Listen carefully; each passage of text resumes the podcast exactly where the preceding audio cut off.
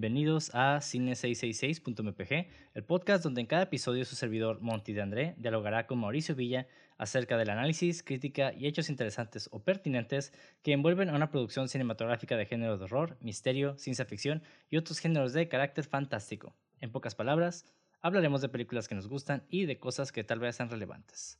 Si no, no importa.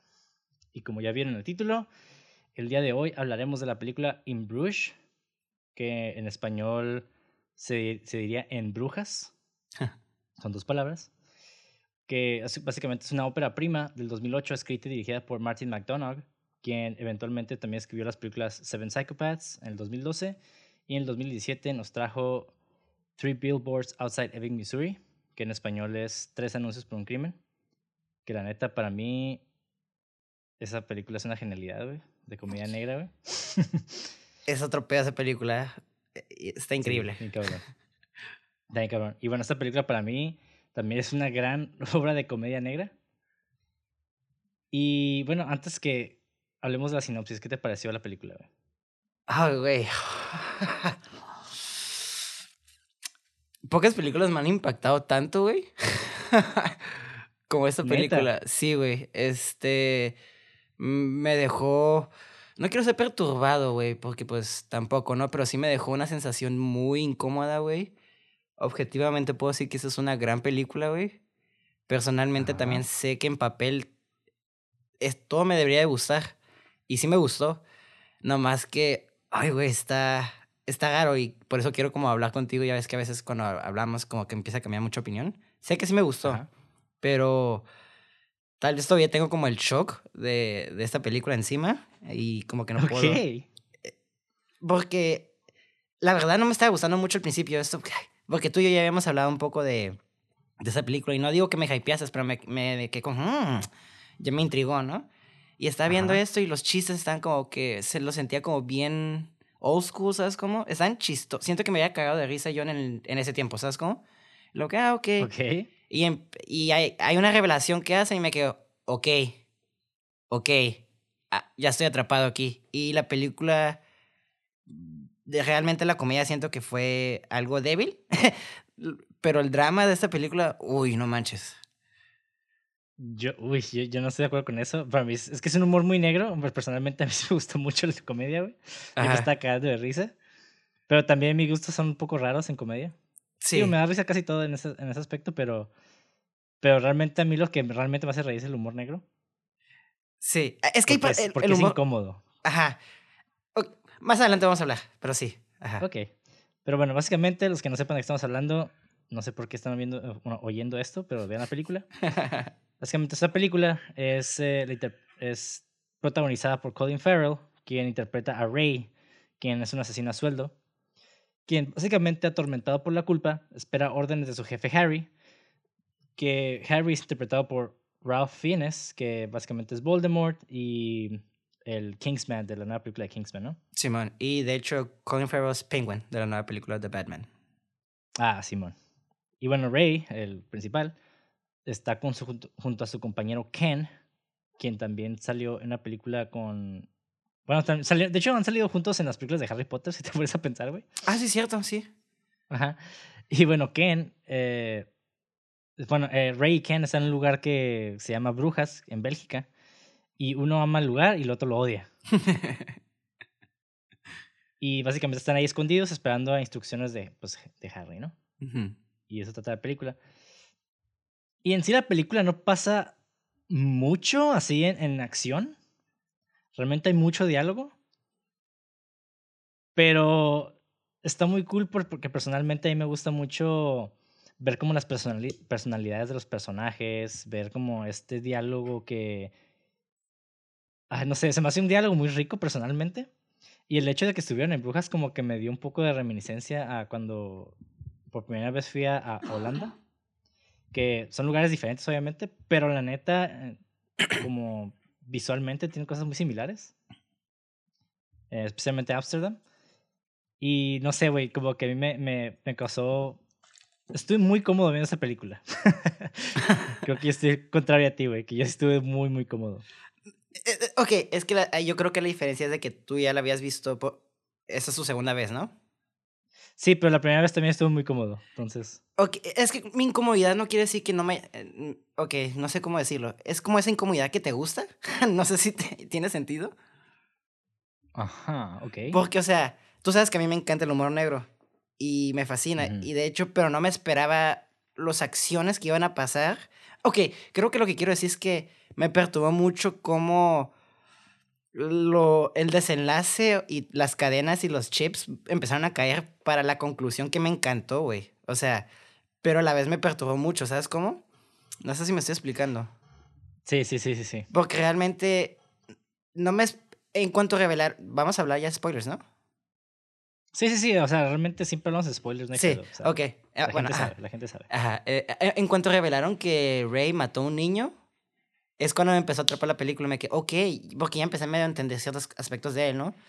Y, y la comedia en sí no era como que al principio siento que estaba, no estaba como gol... Como nomás sonreía, ¿sabes? Como no era como un chuckle, era como un... "Jaja, mm, ok. Como por ejemplo se me hacía como medio lazy cuando empezaron a hablar de los gordos. No sé, como que se me hizo como un poco humor, como old school. No estoy diciendo que no se puede hacer, pero no sé. Ya siento que si lo dices ahorita es como... Entonces, ah, no. Entonces cuando empezó a Es que meterse... Ajá. Par- parte de la belleza del humor negro es ese, es que es completamente incorrecto políticamente hablando, ¿no? No, exactamente. Pero ya cuando se empezaron a meter más en el humor negro, negro, como que de- dentro de la historia y todo eso, yo me que- es cuando empezó a reír mucho. Esos chistes cuando... Nomás se- a veces sentía que estaban como para decir chistes, ¿no? Pero cuando empezaban los chistes a pegar en la narrativa era como, ok, ok, eso está gustando. Entonces, realmente también me sorprendió mucho esta película porque no esperaba nada de esta película, ¿sabes? Como no vi ni el trailer y solo me quedé con lo que tú me habías dicho y por eso también creo que me impactó el ver ciertas revelaciones, por ejemplo, cuando matan al niño y que hayan mostrado todo el cerebro eh, explotado y luego agarra el papel Rey y todos esos pecados que tiene el niño es como cosas que él tiene, ¿no? Por ejemplo, es, eh, es muy ansioso, algo así, así, es muy ansioso, Rey era muy ansioso, ¿no? Sí, Era- ahorita, lo, ajá, ahorita lo vamos a abordar, pero porque sí, sí tiene un peso. Exactamente, entonces, eh, y, pero también está muy chistoso. Es- ese es el humor negro que se me hace, que me caga de risa, ¿sabes? Como, pero no como los otros chistes así como de, ah, el gente que, ah, ok, whatever, ¿no? Es como, Es que eso de la gente gorda es, es, es, es la genialidad del, del guion, que las bromas que se sienten tontas, de hecho, tienen un peso muy fuerte en la película, en la trama. ok, Por ejemplo, eso de los gordos y los americanos, realmente, por ejemplo, la torre estaba cerrada porque un gordo americano le dio un infarto. Entonces, es el chiste. Es como que ese, ese fue el, Ah, el- ok, el ok. final de ese chiste. ¿Sabes cómo empezó con eso de los gordos? Y terminó siendo de que pues, la torre se cerró por eso y por eso estaban solos. Entonces, es como... Ok, Hay, hay mucho... De hecho, los chistes aquí que me gusta mucho de este guion es de que no está nada más ahí por estar ahí. ok. Todos los chistes, hasta el cambio de, del dinero que tienen las monedas, tiene un Eso está-. Eso, eso sí, un chingo.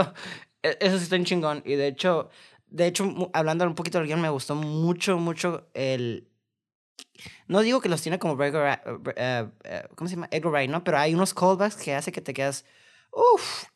Que ata ciertas conexiones, por ejemplo, las monedas.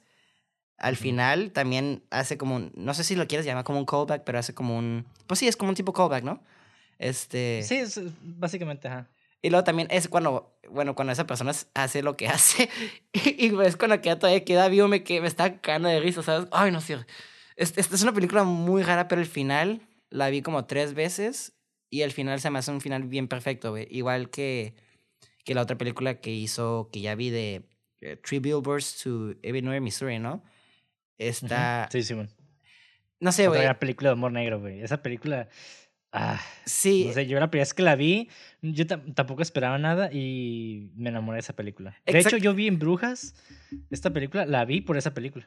Porque yo no sabía nada del director. ok. Había visto esta película anunciada en el cine cuando salió. Pero fue como de que, no, pues yo la verdad nunca le, le tomé interés. Después salió en video y mi mamá la vio y mi mamá, fue, mi mamá tiene como gustos también muy diferentes a los míos. Y ella cuando la vio dijo, ah, está bien X, como que no me, no me, no me gustó. Entonces como que me quedé con esa idea de que no estaba tan buena. Ujú. Y cuando vi la de, la de los tres anuncios, me quedé así, wow, güey, este vato tiene guiones bien vergas y me quedé como, ok, tal Sí, vez quiero ver más, más de, su- de sus películas, ¿no? sí. Y pues descubrí que esa es la tercera y su prim- ópera prima fue esta, la de In Bruges, Ujú. Que no mames la vi y me enamoré de la película. Sí, está, El guion sí está increíble. está- Ay, güey, es que. Te digo, creo que es el, el shock todavía del final, güey, que me dejó bien, bien impactado. Ay, güey, es que la neta, güey, es un... Me encantó el cagadero que se hizo, güey. Y especialmente, esta película, ¿sabes? Son de esas películas las que cada minuto que pasa se pone mejor, güey. Exactamente, sí. Sí, al principio empieza como X, ¿no? Dos güeyes quejándose. Exacto. Ah, sí, sí, sí, exacto. Ajá. Y entonces, te digo, esa revelación, güey, porque eh, eh, luego, luego, de esas cosas que ya ves que a veces yo no soy como muy listo en el general de que hago las conexiones y, y no me gusta como investigar cosas y vengo muy seco aquí, ¿no?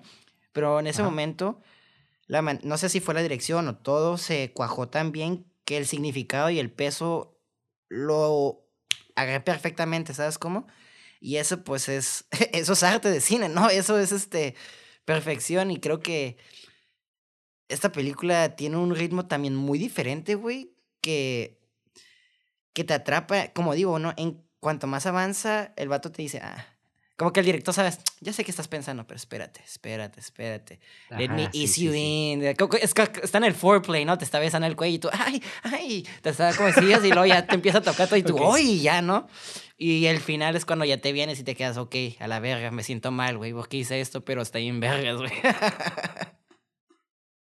sí. Y bueno, para continuar hablando de esta película, a analizarla un poquito más, pues hay que hablar un poquito de los antecedentes y agarrar unos datos que no son tan relevantes, pero me llamaron mucho la atención y, que, y quiero compartirlos. Eh, pero, por ejemplo, pues cómo se hizo y por qué se hizo en Brujas, ¿no? Y haz de cuenta que este güey, Martin McDonald, quien escribió y dirigió la película, comenzó eh, escribiendo este guion, o más bien se le ocurrió la idea cuando fue a visitar Brujas durante un fin de semana. Y el vato, eh, bueno, los que no sepan, Bélgica, eh, Brujas está ubicada en Bélgica, aproximadamente a una hora de Bruselas. Y Brujas fue una ciudad comercial en la Edad Media, después de lo cual se hizo rica, después su fortuna decayó, pero lo curada de esta ciudad es de que su arquitectura histórica, su arte y sus canales se mantuvieron, y pues a finales del siglo XIX se, se convirtió en este lugar turístico súper popular en Bélgica, ¿no? De hecho, si no pues me... Ah, ajá. Y, ajá, y lo que me refiero es de que Bélgica realmente la gente va, cuando va a Bélgica va a Brujas, específicamente. Sí, de hecho esa ciudad es como las, si no me equivoco, eh, estuve investigando un poquito también yo, que es la ciudad más este, medieval eh, que, ha, que ha tenido esa arquitectura. Eh, sí, bueno, es que hay muchos lugares aquí en, Europa, que especialmente pueblos chicos, que tienen mucho de estas arquitecturas todavía. Aquí, por ejemplo, en Hungría hay un, un lugar que se llama Visegrad, que también tiene como un castillo, obviamente está medio transformado para, para turistas, como que pusieron un museo adentro, que la neta no se me hace cool, pero digo, bueno, o sea, cada quien, ¿no? Y este... Y sí, hay otros lugares, pueblitos eh, alrededor. No, pues sí, casi toda Europa, ¿no? Pero eso es lo que ya estaba leyendo, que ese, eso es como, no sé, supongamos que un 80% es generalmente, ¿no? Es, es como 90% ahí, ¿no? Es que como que tiene un chingo la arquitectura de ahí. Y se, y de hecho está curado porque entre más adelante empiezas a ver la narrativa, eso tiene un porqué, ¿sabes cómo? Me quedo, ok. Mm. Sí, sí, sí. Y, y bueno, antes de, de, de verdad esa parte, pues McDonald, el director, básicamente, lo quiero citar, güey, lo voy a citar para no andar confundiendo a la gente. Te mama la cita. Digo así. Pues es que eh, se me hace curada como que oírlo del, del director, ¿no? No, yo entiendo, yo entiendo. Yo, yo solo estoy en la quejilla. Porque yo soy. Sí, sí, sí. Yo, yo, yo, todo lo. Ya sabes que soy muy caético y no diría lo, exactamente lo que dijo. Entonces. Sí, se me hace chistoso el contraste que tú y yo tenemos. Solo eso. Ok. Bueno, y cítalo. Cuando estuve ahí por primera vez, hace unos cuatro años, tenía sentimientos divididos sobre el lugar. Empecé a pensar en dos personajes que podrían responder a brujas de distintas formas y comencé a escribir sobre ellos, con partes específicas de brujas para que interactuaran adentro y alrededor. y el vato continúa diciendo, con In Bruges tuvimos tres semanas de ensayo al principio, en las que básicamente él, Colin Farrell y yo estábamos en una habitación en brujas, analizando el guion, hablando y leyéndolo y actuando pequeñas escenas hablando de las historias de los personajes, cómo se conocieron, cómo se relacionaron. Fue una cantidad de trabajo bastante intensa, lo que significó que desde el primer día de rodaje no teníamos que hacernos ninguna pregunta, simplemente seguimos adelante y filmamos todo lo que habíamos aprendido. Wow. Qué bonito, güey. Entonces, sí, eso, eso, fue algo que me gustó mucho de esta película porque sí se siente como muy personal Sí. Digo, el final ya se siente como, como bastante caótico, ¿no? Pero. Pero antes de eso, controlado. eh, ¿Eh? Es un, caos, es un caos controlado, pues. Sí, sí, sí, porque para mí, por ejemplo, cuando ahí, eh, no sé, hablamos de Black Widow, ¿no? De esa película de Marvel, como en contraste a esta, esta obra, eh, pues sí, pues, sucede en Budapest, pero realmente no conocemos nada de Budapest. Exactamente. Ajá, Eh. como que, ah, sí, están en Budapest y además como que se ven cosillas ahí, como de fondo y así. Pero aquí se está curada porque se nota que el director se tomó la tarea de, pues no, no tanto de investigar, pero el vato cuando estuvo ahí, pues se nota que quiso hacerlo real, ¿no? Y tener a esos personajes que, que tuvieran una relación fuerte, que se entendieran al otro, que discutieran, que, pero al mismo tiempo que disfrutaran de la ciudad, que la, la ciudad fuera un personaje más dentro de la historia. De hecho, Y eso es lo que le, que le doy mucho a esta película, güey. exactamente lo que justamente le dices al anillo. Al anillo. El, ¿Cómo se dice? Am, No sé, le al clavo, güey. ah, eso, eso, exactamente, no sé hablar o, o recordar frases aparentemente. Es que, quisiste- es que confu- confundiste anillo al dedo a le diste al clavo. como que Exactamente, le dices al, le dices clava al dedo. ¡Ah! ¿no? Eh, Sí, sí. Pero anyways, pero sí es cierto, la ciudad es un personaje en sí en la película y eso me encantó porque pues porque no nada más aparte de ser un personaje en la película tiene peso narrativo, güey, cuando empieza a ver las pinturas y, em- y el final que más, más adelante empieza a hablar, en toda la ciudad se convierte en, en, la- en, el- en el, no sé si estoy usando la palabra correcta, eh, como metáfora de purgatorio, ¿no? Entonces como, güey, a la verga, esta ciudad es, es más allá que una ciudad, ¿sabes? Co- Como tú dijiste en Budapest, nomás están en Budapest porque, en Black Widow, ¿no? Porque pues Ajá. tienen dinero y locaciones y están en diferentes locaciones, pues también a la, raza, a la raza le gusta ver lugares exóticos, ¿no? Pero aquí el peso narrativo es muy diferente de la ciudad al, a, a la narración, ¿no? Y eso a mí también es algo que a mí me sorprendió mucho y, y no me sorprende la, después de haberlo escuchado de ti, de que el vato se tomó la pres, el tiempo de irse y estudiar todo esto, güey. Y eso, como tú dices, se nota, güey. Sí, güey. Y como que de esta manera me enamoré también yo de la ciudad, güey. Sí, sí, no sé tú, güey. sí, sí, sí. Y de hecho, ahorita que dices eso, la línea que, que dice que Bruselas es como, digo, en Bruges, en, Bruges es como, en, en brujas, ¿no? ¿Cómo se dice en español? Sí, sí, tiene un significado diferente, eh, o sea, de- desde el inicio, pero en español se traduce a brujas. Ajá, ok. Pero la, la línea que dice que a veces se, se siente como que si estuvieras en una... Sé que estoy despierto, pero, eh, pero siento que estoy viendo como una... Una, un sueño, ¿no? Es la línea, ¿no? Traducida básicamente, ¿no? Sí, sí, sí, sí, sí. Y sí, y sí, güey. Y la verdad es una ciudad que sí, sí ves las dos partes de por qué la odiarías. Porque se sentiría como medio monótono a la vez. Pero también ves la belleza y las cosas ex- bien exóticas en el sentido como por ejemplo la iglesia que tiene la sangre de Cristo aparentemente entre comillas digo porque pues no saben allegedly. Pero pues eso es, eso es historia güey y a mí y yo estaba como en las dos partes porque tú sabes que a mí me amaba la historia y yo estaba como el Sí. vato como nerd así como que uh sí pero luego también a veces me quedaba como confirmado let's get the fuck out of here man entonces está súper curado porque te- está, está como muy humano en ese aspecto porque también me recordaba a ti y a mí en ciertos aspectos cuando hablábamos antes de cine Ah, sí. que yo siempre me cagaba todo, güey, y me quedaba, ay, y, y cuando me explicabas, es un vato que siempre se caga de todo, y me quedé, y creo que está hablando de mí. Una- y me, no sé, me acuerda mucho de esa dinámica, güey, entre tú y yo. Entonces creo que también por eso le, me gusta mucho esta película. La relación de los personajes, la dinámica, es otro pedo. Sí, güey. Y bueno, ahorita que mencionaste este pedo de, de, pues de cierta manera como las supersticiones o leyendas, que ahorita que mencionaste de la sangre, eh, yo me, me puse a investigar de, del lugar más que nada y descubrí, güey, que hay una leyenda, güey. O sea, yo no sé si tú te diste cuenta, pero había muchos gansos. Sí, sí, sí, y fondo, hasta en el diálogo lo, lo decían, lo Sí, mencionaban. que, ra- que- ajá, y que en realidad no es algo muy como fuera de lo normal en ciertos, en ciertos pueblitos que, que tienen lagos o canales. O sea, no es algo como muy wow.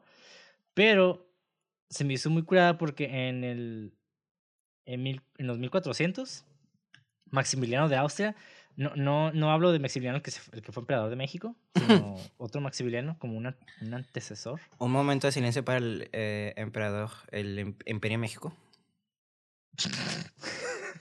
Ya. Bueno, a Maximiliano de Austria, de cuenta que su esposa se murió. Su esposa María de Borgoña. Ella se murió en un accidente de casa en Brujas. en la primavera de 1482. Y el vato, pues realmente le agarró un disgusto muy cabrón a, a brujas. oh my God. Y el vato tenía como una especie de mano derecha. Ese güey se llamaba Peter Lankals. Ok. Y, ahorita, y digo su nombre Lankals porque es importante. Y es de cuenta que este güey, eh, Maximiliano, confió en, su, mano derecha para ejecutar como una especie de reinado de hierro que incluía básicamente fuertes impuestos para pagar las guerras que libró como jefe de la familia Habsburg. Uh, los Habsburgs, ajá. Ajá, y cuando el gobernante visitó la ciudad seis años después, tanto él, o sea, Maximiliano, como su subordinado Lankals fueron, fueron enviados como a prisión. Fueron encarcelados básicamente en Cranenburg House, en el mercado principal, y después Maximiliano se vio obligado a presenciar la tortura y la decapitación de, su de, de Lankals, que era su asesor de confianza. Ok. Y ahora, la evidencia histórica concuerda con esta historia hasta ahora, pero los hechos se vuelven más confusos cuando los lugareños, o sea, de, de brujas, ahondan en la parte del cisne de las cosas. Después de su eventual liberación. Ajá. Después de que liberaron a Maximiliano, se dice que Maximiliano vengó a Lankals cuyo nombre significaba cuello largo eh, en, en, el holandés antiguo, y cuyo escudo de armas ostentaba un cisne blanco, decretando que Brujas debía mantener para siempre, y cito, cuellos largos en sus lagos y canales por su cuenta propia, o sea, cisnes. Y por eso esta ciudad se, se reconoce mucho por esto de los cisnes, y en el 2014 eh, cuentan, las lenguas eh, que un misterioso cisne negro se apareció en los canales de brujas y mucha gente intentó atraparlo, pero no tuvieron éxito. Y realidad sin fuentes o ficción completa, o sea, la gente no sabe, los lugareños han abrazado esta historia de origen, llegando incluso a bautizar a su visitante negra, Burilda Lankals. Está curada, güey. Es una pequeña leyenda ahí de brujas, de por qué tienen cisnes y demás. Sí, sí que, no sé, eh, me, me atrajo mucho esta historia también porque por este desprecio que le tenía Maximiliano a Brujas y cómo también, de cierta manera, eh, pues digo, él presenció la muerte de su amigo y también vemos a este güey. Exactamente. Colin Farrell, que tiene a su amigo y presenció su muerte y odia a Brujas. Entonces está como... Eso... No sé, se me hizo unos paralelos curados. Está curado porque eh, volvemos a lo mismo. Siempre tomo esa referencia de Lighthouse, ¿no? Este, hablamos en ese episodio cómo, por ejemplo, Robert Eggers tomó como ciertas leyendas y las recontó. Por ejemplo, este, eh, eh, el personaje de Thomas, el grande, era, era la representación de, de, ay, no me acuerdo, pero un tipo de deidad de Poseidón, ¿no? Y realmente está contando como una, la misma leyenda, pero disfrazada de otra cosa, ¿no? Y aquí, pues, ahorita que cuentas esa leyenda, es, es básicamente la historia, ¿no? Pero disfrazada de otra cosa, como modernizada, si lo quieres ver de esa manera. Y está curada ver cómo, pues, pega homenaje a esta, a esta leyenda, ¿no? Sí. Y yo digo, dudo que se haya basado el, director en esa historia precisamente. No, claro que no. Porque pues el vato, el vato dice que su idea fungió, bueno, surgió de, de su de esta como dualidad que tenía, o más bien como este conflicto que tenía, no se sabía si le gustaba o no le gustaba la ciudad. Y por eso surgió no necesariamente por la leyenda, pero igual está curada como ver ese, ese paralelo. Sí, esa, a, eso me refería. Ajá. Y ver que de igual manera puede funcionar, ¿no? Sí. Y... Chansey después la, escuchó, ¿sabes cómo? Y dice que, oh, mira. Sí. Y, y digo, la película no, no trae como mucho lenguaje visual al respecto. E, en general no trae tanto, pero sí hay, o sea, sí existe, obviamente. Y este, que, pero es muy sutil. Es algo que me gustó de la película también, que es muy sutil en todos los sentidos. Hay una parte, o sea, ahorita lo mencionaste, cuando los personajes visitan, visitan el, este museo que se llama Groeningen Museum. Gremlins. Perdón si estoy. Groeningen. Groeningen. Groeningen, algo así. Que se les ve viendo ciertas pinturas y obviamente también me tomé la libertad de buscarlas, que es bien La muerte de el avaro, de Jan Provost. Está el desollamiento de Sisamnes, de Gerard David. ¿Esa pintura? El de San José. Ah, el desollamiento. Sí, uff. Está bien cabrón, güey. Sí, güey. De hecho, está curada es- específic- específicamente en esta pintura cómo se ve el Colin Farrell como, bueno, a Ray, viendo cómo se ve la, la piel así como quitándose y el vato Sí. con su cara de what the fuck así. Sí, sí, sí, sí, sí. Y este, Ay, güey. también está el, el- otra pintura que se llama El Martirio de San José, que, digo, todas estas pinturas son de los 1500 por ahí. Y después viene la del juicio final, que es la última que ven y tiene una conversación muy interesante ahí, ¿no? Que esta está pintada por Hieronymus Bosch. Diría que esa conversación es la conversación clave para entender el final. Exactamente. Y sí, y también la pintura, ¿eh? E- exactamente. Por eso te digo que al Ajá. final la ciudad se convierte en más que un personaje, pues. Sí, sí, sí, sí. Y respecto a esa pintura del juicio final, el pues, el simbolismo similar al de Bosch se repite a lo largo de la película. Por ejemplo, el nano, ¿no? Lo que de cierta manera sugiere que Ray y Ken pueden encontrar su propio juicio final. Y fuiste, fuiste muy acertado al decir esto del purgatorio, güey. Eh, porque la última escena en la que Ray se topa con este escenario con todos los trajes, las imágenes son muy similares. Ujú. Y porque se ven las cabezas de animales, se ven cráneos de animales, gente de aspecto campesino. Además, el enano vestido de, de colegial que justamente representa su pecado antes de que le disparen. Que es una especie de juicio también. Ajá, es que la pintura es como. Es que las pinturas son como tipo de foreshadowing, básicamente. O no sé si quiero decirlo foreshadowing, pero te están dando como pistas porque. Sí es. Ah, ok, sí. Sí, es un Sí es. foreshadowing. Porque pues te está diciendo que al vato lo están juzgando, ¿no? Al- una de las pinturas es el, el, el que están desollando juzgando. Y el que se siente el Colin Farrell se está juzgando él mismo por haber matado a un niño, ¿no? Y Sí, entonces toda y, la... y digo, está chistoso porque, bueno, no chistoso, pues está trágico, pero está como curioso que el niño que mató tenía traje de colegial y el enanito estaba vestido de colegial también. Exactamente. Exactamente. Y y te quedas como. O sea, ay, güey, es que esta película está bien pasada de vergas por eso, te digo. O sea, el guion. Esa película. co- Como tú dices, el lenguaje visual, como que sí tiene, muy sutil, pero está ahí, ¿no? Es muy, eh, muy poco. Sí, sí, ah, es- sí, sí hay bastante en ese aspecto, de- pero cuando digo de que no hay tanto es de que no es tan obvio. Exacto. Pero el guion, güey, también. El guion está bien curado porque yo no estoy diciendo que es obvio. Y, que- y no sé cómo explicar esto porque cuando notas cosas no quiere decir que sea obvio, güey. Quiere decir que está bien ejecutado, ¿no? Entonces, cuando te ponen todas Ujú. estas pistas y tú llegas a conectar todo al final, te quedas, wow, ok. Qué perfecto guion es esto, güey. porque está saturado. Bueno, no quiero decir saturado, pero está lleno de eh, pequeños crumbs que si no pones atención, como por ejemplo tú dices en el diálogo, ese diálogo que está ahí te pudo haber pasado como si nada, pero si no lo escuchaste o no le pusiste atención, y también entiendo que está medio difícil tener, eh, escuchar a un pichis dos irlandeses hablar, este, está cabrón, ¿no? Y se te puede pasar cosas, Ajá. pero es, es- esa película sí tienes que ponerle mucho, mucha atención al diálogo, porque sí está muy rico. Y no es como rico como de Quentin Tarantino, de que se la pasan hablando de pop culture y cosas así, sino tiene peso, ¿sabes? Como el diálogo que se dice sí tiene peso para la historia y para los personajes, güey. Sí, y, y, todas y todos los diálogos tienen sentido. O sea, eso de los gordos y eso tiene sentido des- después al, Ujú. fin- al final. Eh, cuando, por ejemplo, la escena donde golpea el vato en la mesa también tiene mucho sentido después, el por qué lo regresan. O sea, todo sí tiene ¿Cuál? un objetivo. Ah, ya, ya, ya. Esa, ya. Esa parte está bien chistosa. Ah, está bien vergas, güey. Ahorita que analicemos los personajes, como que pues vamos a hablar de todo este desmadre no quisieron, porque es, es- no sé, es muy interesante, güey. Y bueno, regresando al, al final, eh, que me estoy adelantando, pero igual es importante, ¿no? Eh, digo, el, el vato se enfrenta a su juicio, ¿no? Y sin embargo, Ray intenta salvar a Harry, que hace el Voldemort, diciéndole que el enano no es un niño, ¿no? A pesar de que Harry trató de matarlo, para así redimirse por lo que, por lo que vivió. Y además, aquí lo interesante del purgatorio es de que él señala que esperar en brujas puede ser un infierno, ¿no? Y sin, y sin embargo, para Ken, es, la, es su idea de paraíso.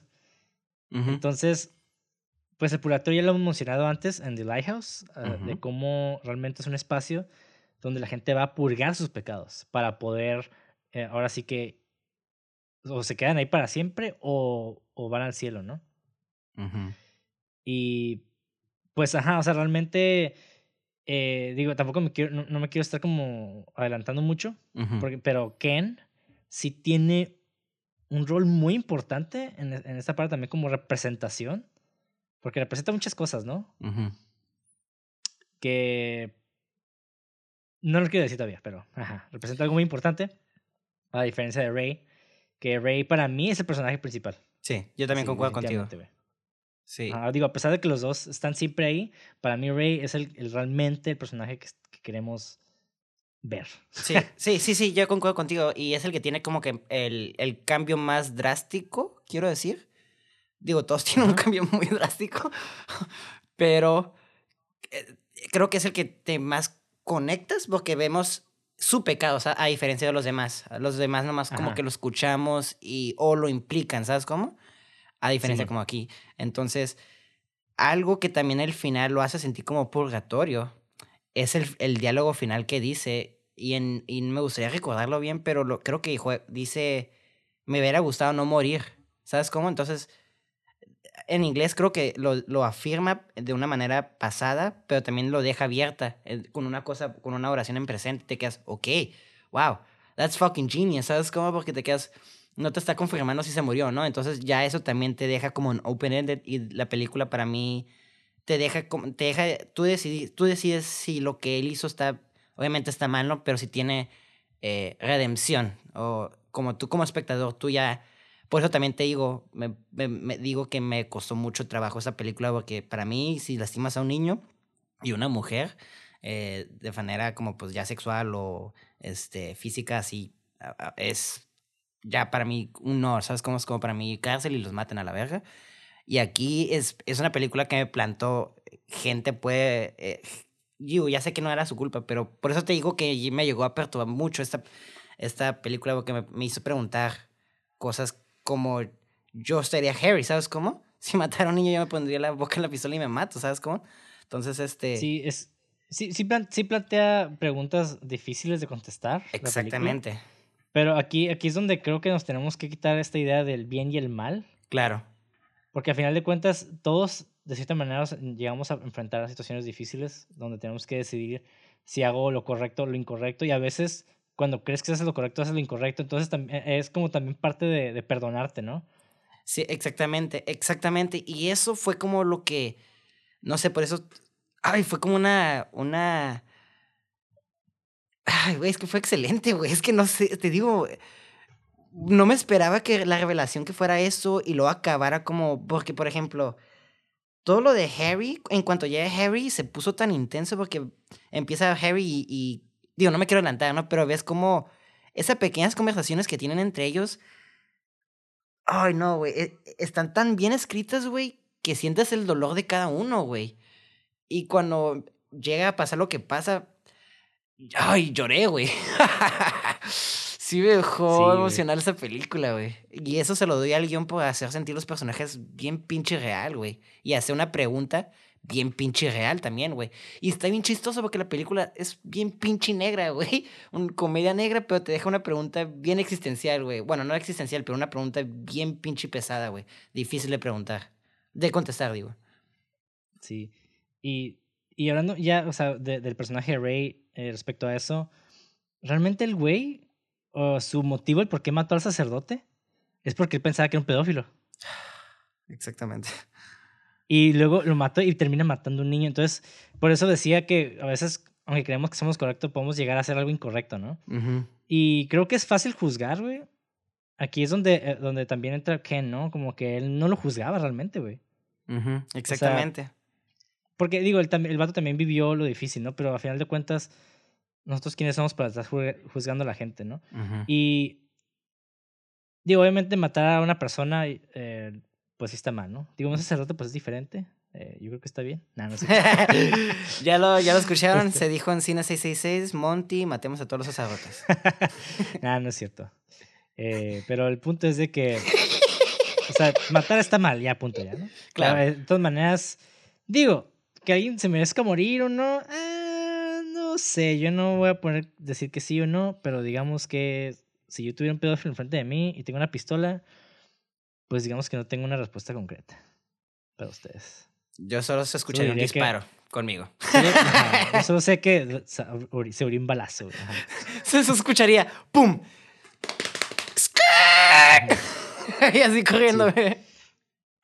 Y, y bueno, también otro pequeño paréntesis. Eh, antes de seguir hablando de los personajes, porque mm, creo que me voy a engranar mucho con los personajes, pero Nos vamos a engranar. nos vamos a engranar mucho con los personajes. Eh, vimos, hay una, cuando está este Ken en la habitación, está viendo una película y recibe una llamada telefónica. Esa película eh, es una película de Orson Welles que se llama Touch of Evil. Ajá.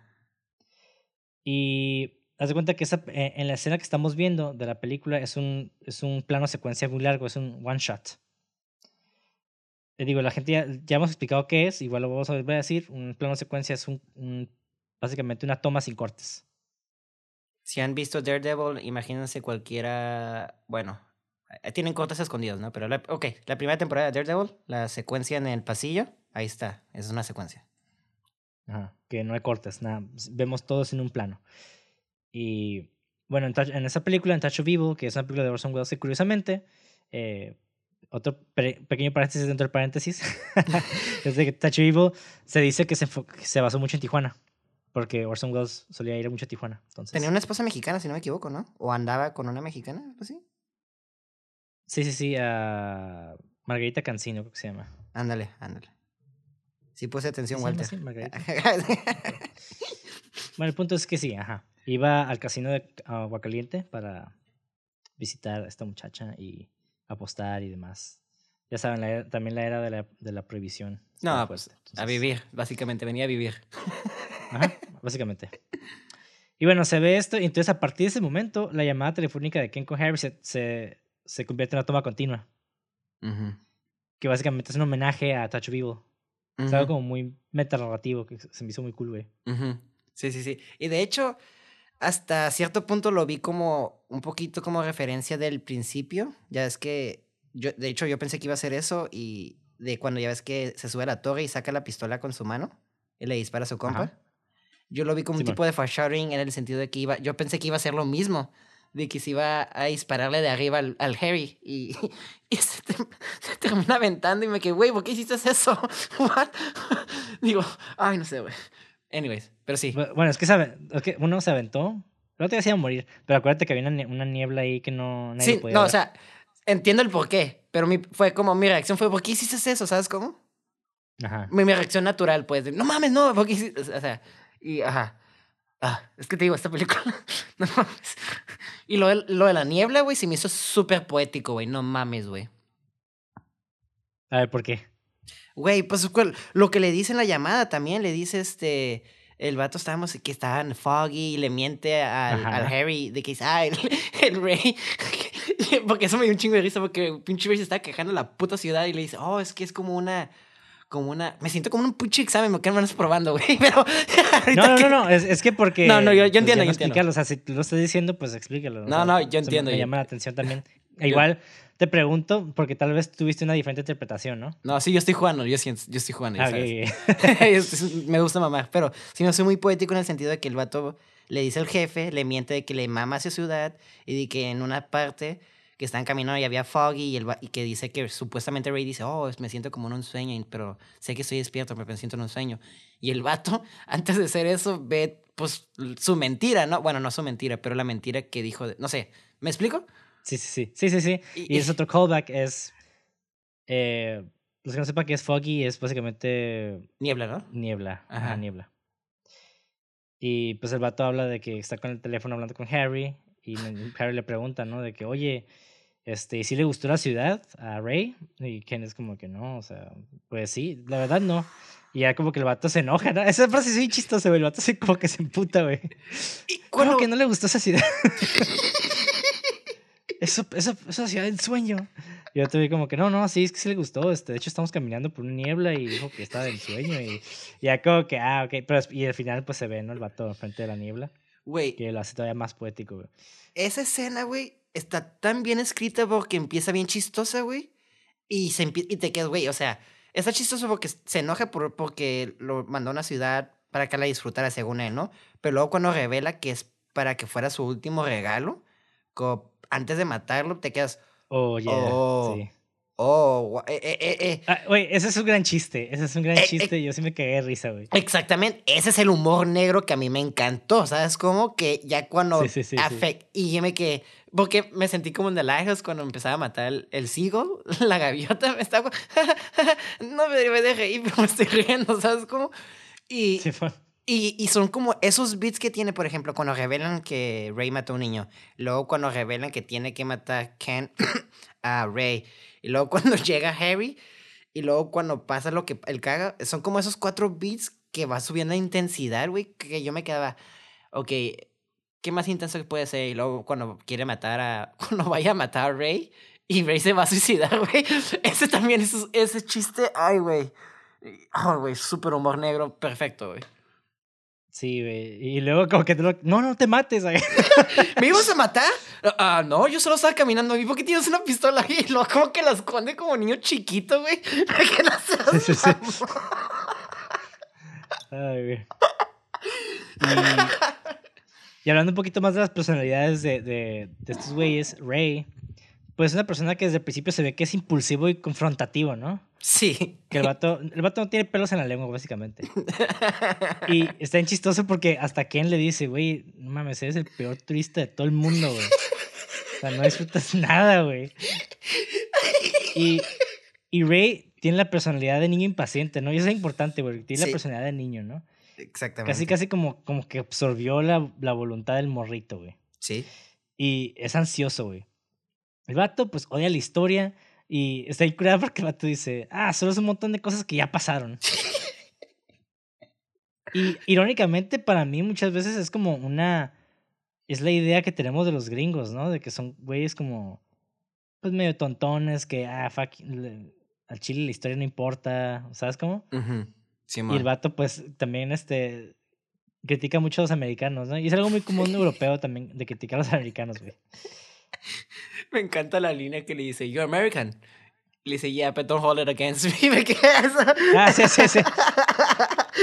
esa línea. Ay, güey. Ah, perfecta, güey. Sí, y hay algo, güey, que me llamó mucha atención la primera vez que la vi, y también la segunda, obviamente, ¿no? Ajá. Y el vato está como obsesionado con el concepto de los enanos, güey. Sí, güey. Y hasta la segunda película que hizo también tiene enanos. Bueno, la de Billboard y Missouri tiene un enano. Digo, no sé el director, pero. Ah, sí, sí, sí. Hay, hay, hay, algo ahí, ahí. Pero, pero, yo me refiero a Ray. O sea, yo me, no un director, yo me refiero a Ray que tiene una obsesión con los enanos. Siempre está como. Como que se pone feliz cuando los ve, güey.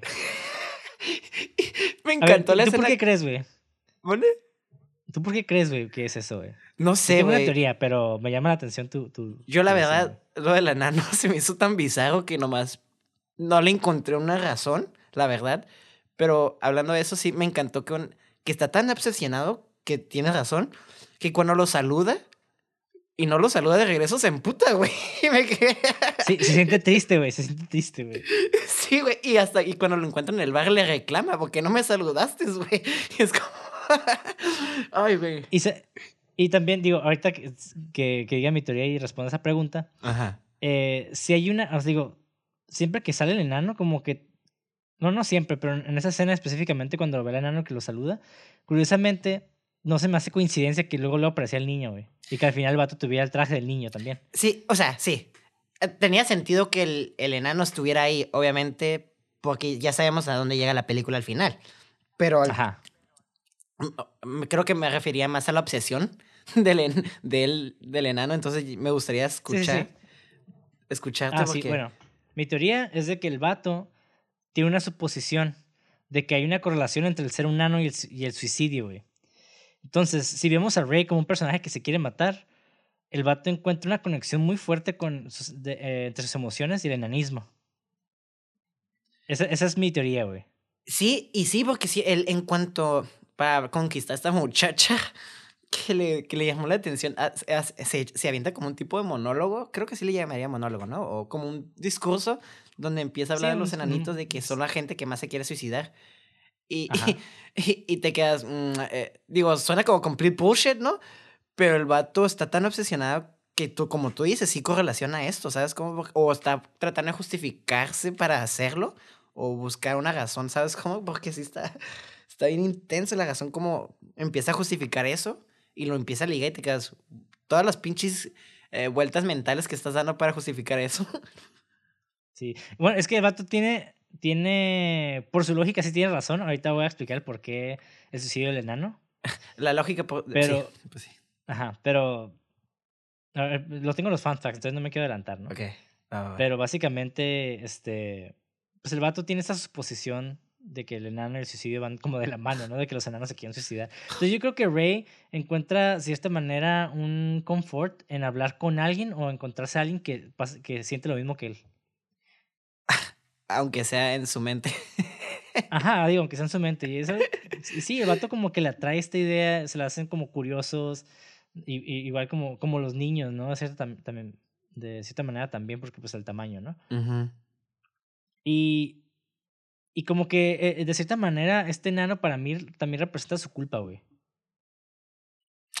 Mm, ok, indaga más en eso, me dio curiosidad. Porque, o sea, voy a regresar a la escena que te digo, el vato que aparece y el vato cuando uno saluda, el vato como que se ve triste, güey. Y luego, luego aparece el niño. Entonces, también yo me quedé con esta idea de, oh, o sea, si vio a los niños o se lo está imaginando. No sé, ¿no? O sea, quién sabe. No, o sea, no, yo digo sí. que sí los vio, pero... Pero el vato obviamente se siente culpable, güey. Sí, claro. Sí, sí, sí lo veo y sí concuerda, ¿eh? Sí me suscribo, te la compro.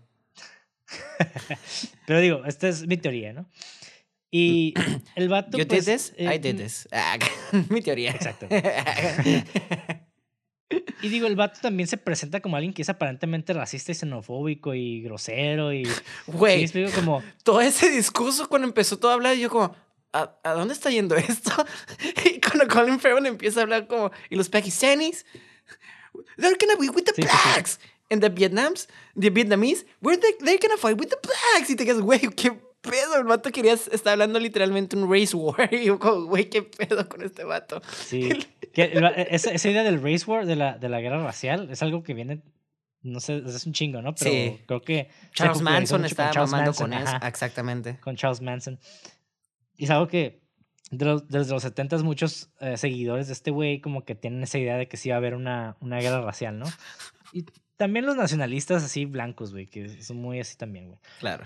Pero me refiero a este güey que tiene este, este como este, y digo aparente porque el vato pues menciona mucho, eh, critica mucho a los, como a los americanos, como pinches gordos, ¿no? Como Ujú. estereo- tiene el estereotipo. Que curiosamente se aparecen americanos gordos y, los, y lo corretea. Esa escena a mí se me dio mucha risa, güey, que lo a corretear, güey. y yo, ¡y qué puto, güey! ¡Qué culero, güey! Pero me dio mucha risa, güey. Y que dice, fucking Chinese Lollipop Man. Que, porque, un- porque un hombre de, del paletas va a saber artes marciales, ¿no? Karate.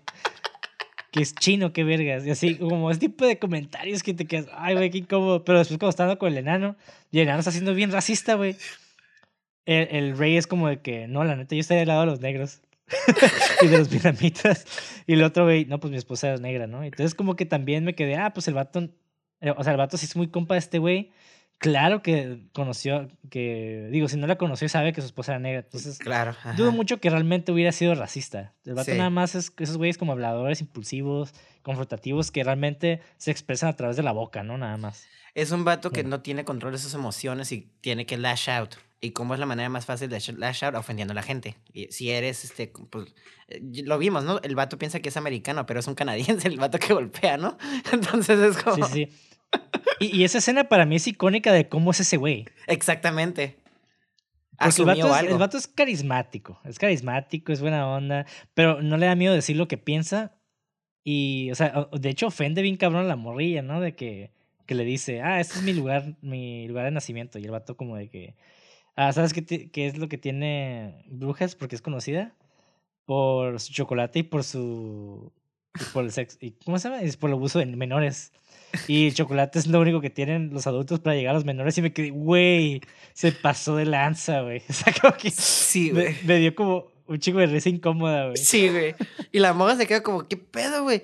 Y luego, pero él está tan chistoso porque el vato está tan carismático que, que después de ofenderla la reconquista, güey. Y te quedas como, Ah, sí, "Wait, sí, sí, sí. ¿Qué chingados? ¿Qué pasó aquí, güey? Estoy muy confundido, güey. Sí, y se va y el otro güey como que se queja. Y el vato le, como que al principio como que le dice, hey, pero estamos en la zona de fumar, ¿no? Y el otro, ah, pues no importa porque no está aventando el humo en la cara, ¿no? Ajá. Y el vato se puta y le pega. Y ahí es cuando viene otro callback, ¿no? De que habló con su otro compa de la botella de vidrio. y cómo es que mató a alguien con botella de vidrio. Entonces llega esta morra con la botella y el vato ve como que, ¿tienes una botella? Y le golpea la cara y le- no mames. A mí me encantó porque me encantó su gritillo. ¡Ah! ¡Botella! ¡Pum! Simón, Simón. Y la morra se cae en ching. Y yo me cagué de risa porque luego la morra le empieza a decir, oye, no soy el tipo de mujer que, no soy el tipo de hombre que va golpeando a mujeres. Digo, tenía una botella, solo me están defendiendo. Entonces, me quedé, güey, no mames. La justificación que hace después de... me mamó, güey. sí, sí. Sí, y y eso habla mucho pues de ese güey, ¿no? Esa, esa escena es particular. Exactamente. Y, Me, me encanta y porque, pues, ¿quién es? perdón, me Ah, ¿te encanta porque esa escena habla mucho del personaje a través de acciones y no de diálogo. Ambas cosas, güey. O sea, sí, cosas. sí, exactamente, pero habla más con la fuerza, con la acción, ¿sabes cómo? Porque lo otro como que, no sé, la acción fue impulsada a través de, de sus acciones físicas, ¿sabes cómo? Simón. Entonces, eso me encantó. That's good storytelling. Cuando fusionas las dos cosas, diálogo y acción, y creas personaje, güey. Me da un boner. sí, a huevo. Y luego tenemos a Ken, güey, que es ahora sí que el lado opuesto de- del espectro, ¿no? sí. Que el vato es calmado, güey, le encanta la historia, le encanta turistear, tiene una mentalidad más positiva, digo, a pesar de que es un sicario también, ¿no? Sí. Y para mí este güey representa la, la figura del padre, ¿no? Su, su figura del padre, güey. Sí, exactamente. Que siempre está ahí con él, como que lo trata de asesorar, lo trata de sentir mejor, lo quiere llevar a lugares como que, que lo vaya a enriquecer y... Y a esa escena como dio risa cuando llegan a la iglesia y que habla, empieza a hablar de la sangre de Jesucristo y yo tuve como que... Ah, lo tengo que tocar, así como pinche niño chiquito, güey. y quejándose. Y otro güey, no, pendejo, no lo tienes que tocar. Nada más, nada más es la sangre de Jesucristo. Luego me encanta, güey, que el pendejo se levanta y empieza a arrastrar los pies a, a través de la como iglesia, güey, y se escucha. Y es cuando le dicen eres el peor turista del mundo. Y no es americano, güey, que es lo que el vato criticaba también. Ay, güey. Me encanta, güey. Sí, güey, y, y de cierta manera como que tengo esta... No sé, mientras lo estaba viendo, güey, lo ligué mucho con, con Jesucristo, güey. Para mí, de hecho, Ken, güey, representa la figura de Jesucristo. En un sentido medio morboso, güey. O no morboso, como un sentido muy oscuro. Porque una, el vato, Ken está hablando de Jesucristo, de, de su sangre y demás, güey, durante la iglesia, ¿no? Después Harry le dice que no le, que no, no le va a disparar solo porque está parado ahí como, que su- como Jesucristo.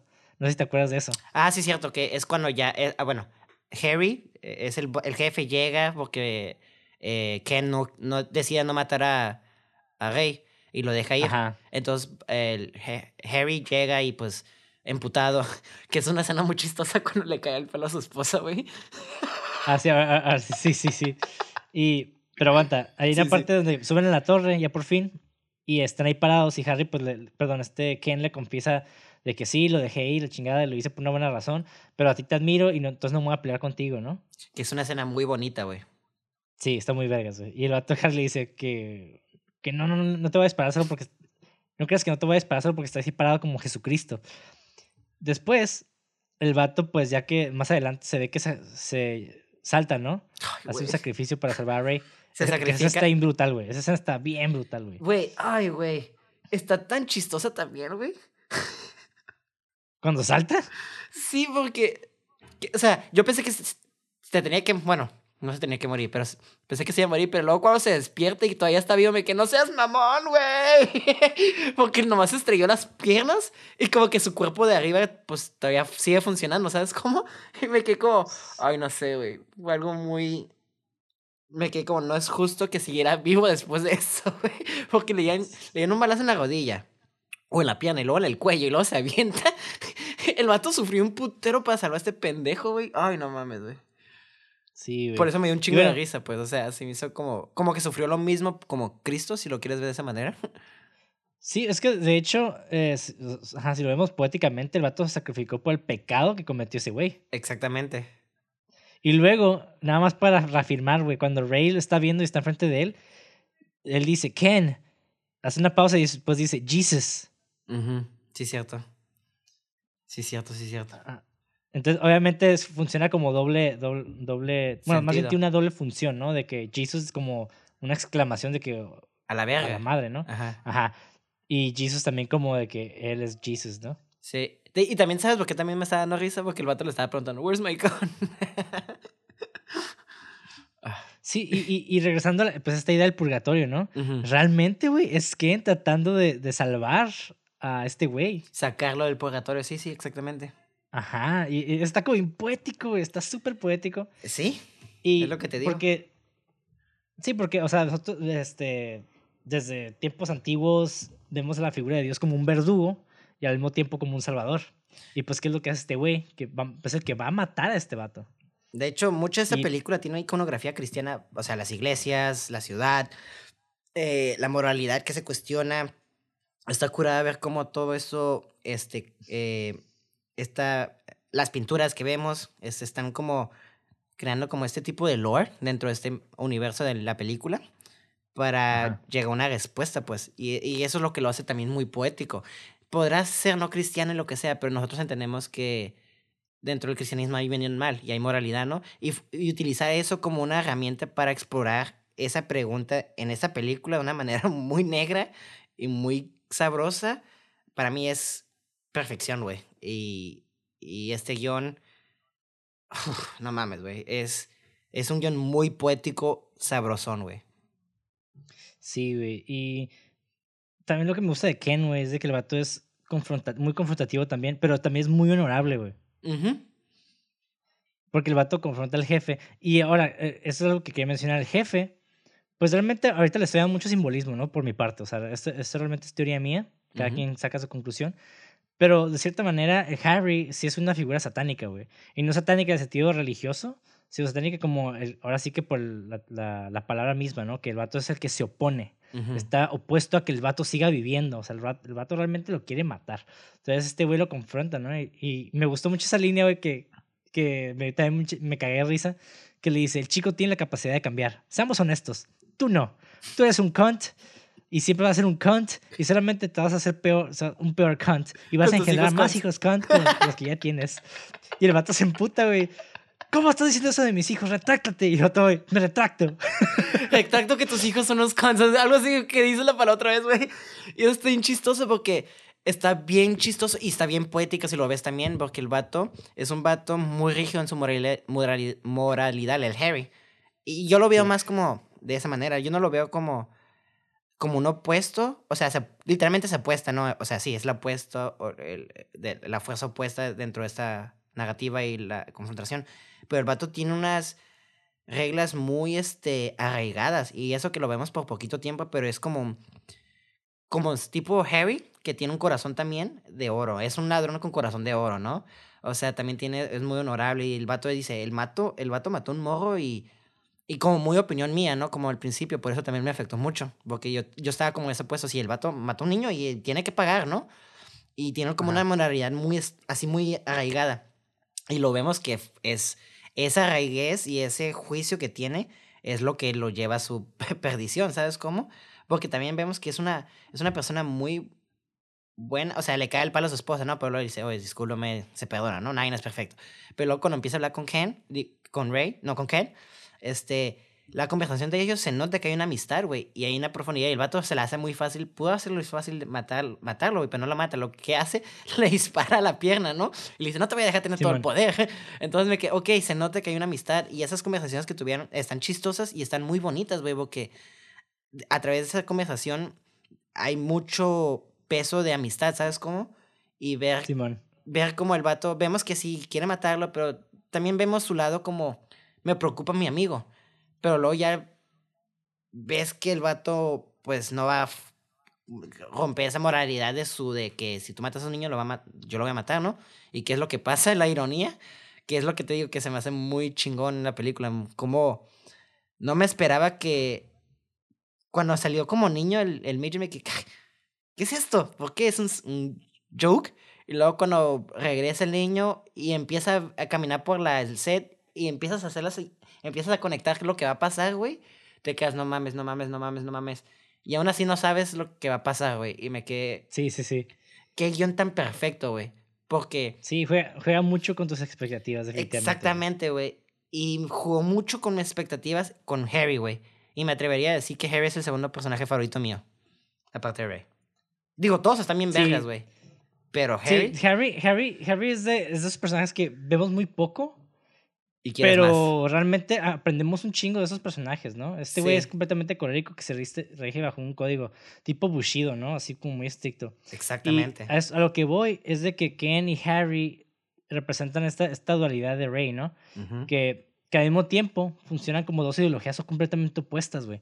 Porque Ken, para mí, representa como que tiende más a Maquiavelo, ¿no? Como esta idea del fin justifica los medios. Sí. Como de que el vato pensando de que, ok, el vato puede cambiar, puede ser una buena persona, entonces se le puede perdonar lo que hizo, ¿no? Que es una línea, este otro güey. una línea muy buena que le dice. No salvas a este niño, pero puedes salvar al siguiente. Exactamente. Y esta otra idea que tiene eh, Harry, que es el, el villano en la película, es que tiende más a, a- a Kant, como a este, al imperativo kantiano, que es este, hagas lo que hagas, hazlo como un bien universal, como de que si la cagas, la cagas y tienes que pagar por ello, ¿no? Exacto, sí. Que es algo, también puede funcionar como básicamente el sistema legal, ¿no? Casi, Sí. casi, güey. Sí, sí, sí. que ajá, y que él funge como el sistema legal dentro de este mundo de sicarios que es, es- no sé son personajes muy que a pesar de que es el villano es alguien muy agradable güey a mí me cae Exactamente, bien güey Sí, güey. Lo asocio mucho con el personaje de Gary Oldman de True, True Romance. Del. De. ¿Cómo se llamaba? El white boy acting like he's black. sí yo yo para nada lo, lo comparto con lo relaciono con él pero a ver No, no, no. por qué lo relacionas En con el él? sentido de que son personajes que tienen poco peso. Bueno, tienen un chingo de peso en la narración, pero salen muy poco y te quedas con hambre de ver Ajá. más de esos personajes, pues. Ah, ok sí sí sí ok en ese caso sí yo también lo, lo Sí. comparto Ajá, o sea, en ese aspecto no, n- porque narrativamente nada que ven ni se parece, ¿no? Pero está curada ver cuando... Y eso se lo, se lo otorgas a la actuación también, de que salen tan poquito tiempo que, que se la rifó con la actuación y con el diálogo y la, y la dirección que se le dieron para dejarte con hambre de más, güey, la neta, güey. Sí. Y digo, hablando también de, de estas dos como fuerzas que de cierta manera fungen dentro de nosotros, güey. Que es realmente lo que nos lleva también a, a evaluar nuestras acciones, ¿no? Que es lo que hace que hagamos cosas mal, que, que lo etiquetemos como pecados. Y ahora sí lo que voy a la nota del niño, güey. En la nota del niño, eh, cuando muere, eh, Rey agarra su hoja, ¿no? Que también hay algo vi- visual muy chingón ahí. Que tío, ahorita voy a abordar lo que dice la nota. Pero cuando Rey la agarra, la nota, hay un corte A y vemos la pintura de, de esta muerte agarrando una nota de un, de un hombre, güey. Que básicamente nos quiere decir es que también Rey es la muerte, ¿no? En- para, el, para el morrito. Y esta nota, güey, pues está. eh, Es es una lista de tres cosas de pecados del niño, ¿no? Que uno es estar malhumorado. Como está enojado, básicamente. Sí. La segunda es ser malo en matemáticas. Y la tercera es estar triste.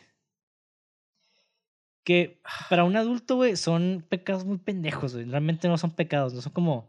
Son como. Son como Incomodidades. situaciones, ajá, son como situaciones nomás, güey. Sí. Y. Pero realmente, es, es- o sea, ¿cómo evaluamos qué es los pecados, no? O sea, realmente. Técnicamente la religión es lo que lo dicta, ¿no? Claro. Pero. O sea, para un niño, o sea, para un niño es algo eh, en su vida. Esto, esas tres cosas son algo que, que. Lo que para un auto puede ser algo tonto, para él puede ser algo muy serio.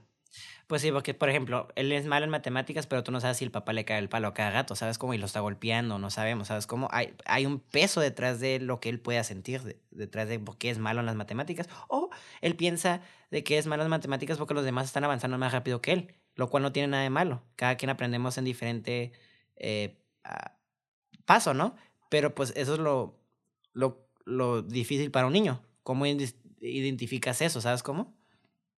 Sí, pero te puedes a pensar también, si vemos el gran esquema de las cosas, güey, hasta cualquier pecado puede ser visto como muy trivial para, no Claro. sé, si, digamos, si los dioses existen, tal vez el matar a un hombre para un dios es como que, ah, Simón, yo mato un millón a diario, ¿no? O sea, que eso... Pisa una hormiga. Ajá, exacto.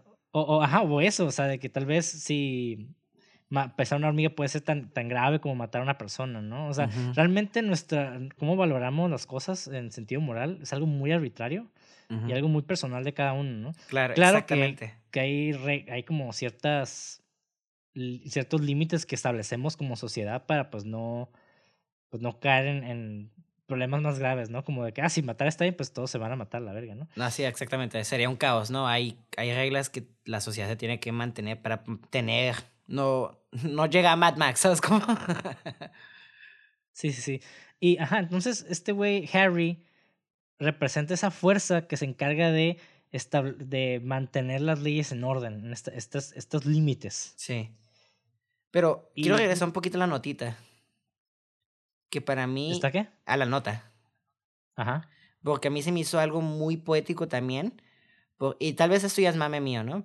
Pero la manera en que yo la regué, ¿no? Está malhumorado. ¿Y qué vemos de Ray? Siempre está malhumorado, ¿no? Porque está en Bruges.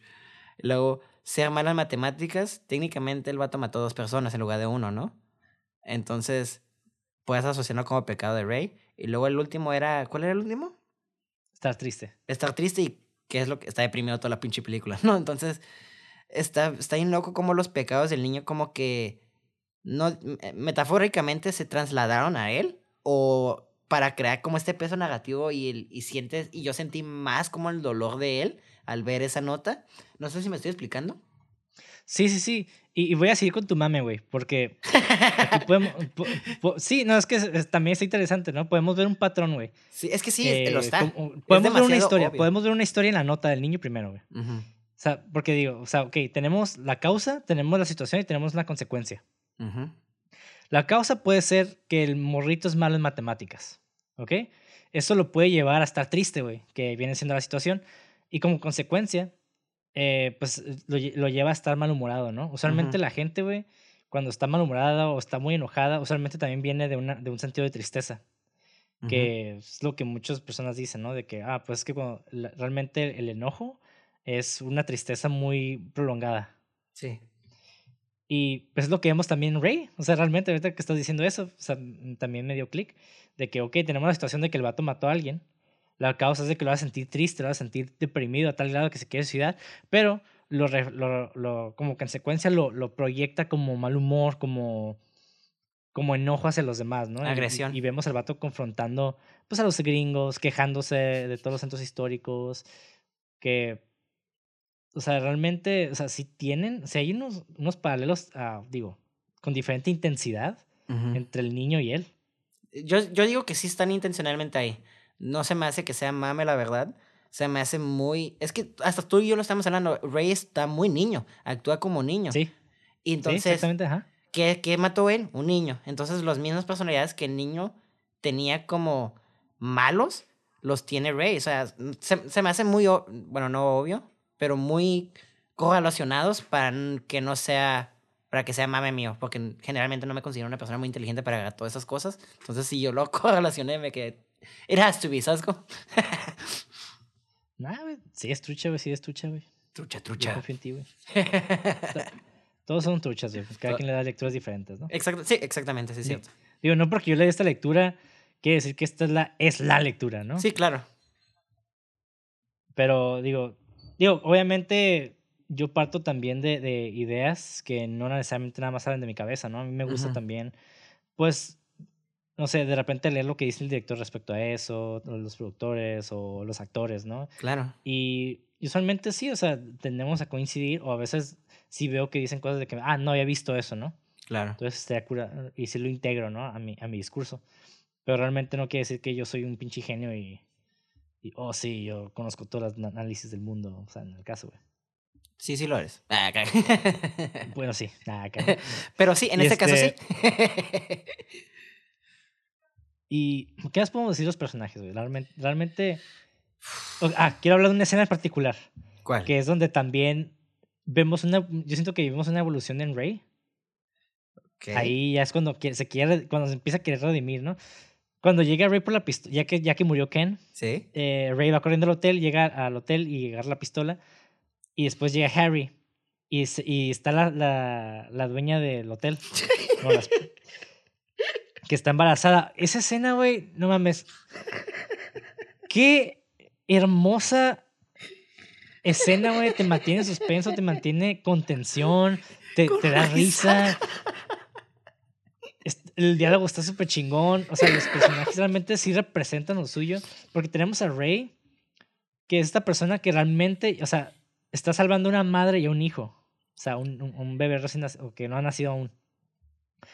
Y tenemos a, a, Harry que realmente ah, lo quiere matar, pero el, No quiere su, matar a su las... código, ajá, su código ético no, lo, no le permite eh, ir más allá y matar a la, a la dueña, ¿no? Entonces, esta, esta dinámica está bien chingoncísima, porque es como que los dos no, no, no se quieren ir acá y el vato, ok, vamos a hacer algo. Yo voy a correr a la ventana. Ajá, sí, sí, sí. Yo voy a correr a la ventana y voy a saltar al, al, al canal. Tú vas a salir y vas a, dar, y vas a dar vuelta a la esquina y pues me vas a ver y me vas a intentar disparar, ¿no? Y, y, con otro- y si te viene orgánico. ¿Cuál ¿Para qué esquina? lado es el canal? No mames, a la derecha, está ahí un pinche grande, ¿no? Así como que, güey, es que sí es cierto, güey. O sea, Luego me encanta una línea que dice la muchacha como que you fucking guys are fucking idiots. Como, como Sí. conociendo la absurdez de este movimiento. sí, pero para mí, esa es mi escena favorita, güey, para mí, güey. Ay, yo no sé, güey. Para mí esa es mi escena favorita, sí, sí, hands down, de toda la película. Digo, hay otras Ah. escenas que se le acercan un chingo. Porque la, la, la sangre de Jesucristo, esa me dio un chingo de risa. La de cuando Ken y, el, y Harry se, se enfrentan en, en el restaurante o bar.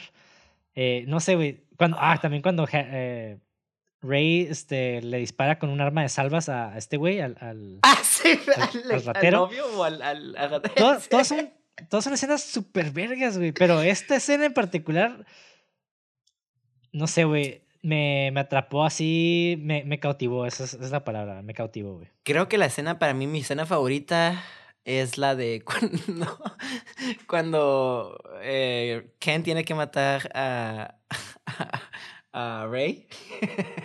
Ah, sí, güey, gran escena también, güey. Y le, y le, y le- y- pero una escena, creo que la escena, el detallito que me mamó un chingo, güey, que me hizo un chingo reír, un- no sé por qué, es cuando Ray voltea y el pinche que nomás como que se esconde detrás de un tubito o algo así, que no seas mamón, güey, te- te- como, que, como que se quiso esconder con algo bien obvio, ¿no? Pero me encantó esa escena y la escena que también me fascinó un chingo fue cuando el Harry fue a comprar la pistola o a recoger su pistola, güey, y le empieza a cagar el Ah, palo genial, güey, sí, sí, sí. cuando le empieza a caer el palo al vato que no tiene el ojo o perdió el ojo. Y luego cuando le empieza a describir todo me quedé, ¡Ey! ¿Sí es cierto? ¿Es tu culpa? y en la Pues escena sí, no me había dado cuenta, ¿sabes cómo? Pues sí, güey, o sea, el vato fue a, a robarle, va con un arma a dispararle, o sea, ¿qué espera que hiciera otro güey? Güey, es que te digo, todo es una gran, es, es una gran película, o sea, todo tiene sentido, o sea, desde ese, o sea, si vemos esa escena cuando el cuando Ray está con, con esta morra y llega el ratero, o sea, eso que es lo que ocasionó que conociera a Harry y eso que es lo que ocasionó que realmente él fuera a avisarle a la torre que, que Ray estaba ahí en, en- en el bar, ¿no? Exactamente. Y o sea, o sea, esas tres escenas fueron vitales donde salió el ratero. O sea, no fue nada más como el chiste, o sea, no, no, los chistes ahí están, pero todo, todo apunta hacia un lugar, ¿no? Y todo al final pues a- se envuelve en una gran, en un gran desenlace, güey, que, ah, bellísimo, güey. Que no mames, güey. Ese desenlace, lo voy a decir, uno de los mejores finales que he visto en mi vida. Tan bueno un que, me final, afectó, que me afectó de bastante, güey. O sea, creo que se ha notado cómo a veces he perdido las palabras de describir esta película porque la verdad creo que es lo mejor que puedes hacer una película, dejarte sin palabras. Entonces, creo que es la mejor opinión que puedo decir de esta película, que me dejó sin palabras, porque nunca esperaba lo que estaba viendo en pantalla, aunque lo estaba viendo. Sí, sí, realmente sí juega con tus expectativas. Es un gran guion, güey. Es un gran guion. Y de hecho, Excelentísimo, pues, ha sido premiado el guion. Eh, incluso antes de que fuera hecha la película, estuvo premiado. la Y- verga. Uf, ok. Y, y no, yo, yo sabía que te iba a gustar, güey. Al principio cuando me dijiste que no, no, que no me querías decir nada, me quedé, y a lo mejor no le gustó, ¿no? Y- Pero dije, nah, pues sabes que a mí, a mí sí me encantó, güey. La neta, yo no puedo negar que... no, sí No sé, güey. ¿Sabes qué? Voy a, voy a evolucionar aquí, güey. Y voy a decir que esta es mi película de humor negro favorita. ¿Sabes qué? Ay, no, fuck, no puedo decir que no, porque me gusta más Three Billboards to Ebbing, Missouri. Ah, no. Pero te sí, apoyo, no te digo güey. que esta es mi segunda comedia favorita más negra. Y la primera es la de su otra Yo no sé, película. Es que esa película en, en- me gustó más, la de también Three Billboards, pero el desenlace me gustó más este. Entonces, como que, oh, no sé, güey. Es que son dos Ahí se dan para mí las dos, güey. Sí. Para- Las dos ahí se dan, güey. Sí, fuck. Creo que, ay, sí, la... Si te quieres sentir un poquito mejor, que no es mucho, ve mejor la de Three Billboards. Si te quieres sentir mal, ve esta la de In Bruges, In Bruges, o como se llame, en mi opinión. No sé. Yo sé que a mucha gente no le gustó la otra por, por el final. Yo sé, güey. Yo sé que por- porque también es como medio inconcluso, entre comillas. Ajá. Porque realmente Está negro, güey. el... Es que realmente el, el- esto de, de la violación y la- el asesinato de la, de la hija en la película de, de Tres Anuncios realmente es un MacGuffin, güey. Sí. Y no te la ahí es respuesta. como que... Ajá, pero, o sea, pero es lo que queremos saber, ¿no? Que, que haya justicia, güey. Eso- eso yo creo que es la única razón que, por la que yo diría que, que me gustó más esta, güey. Me, me dejó más satisfecho.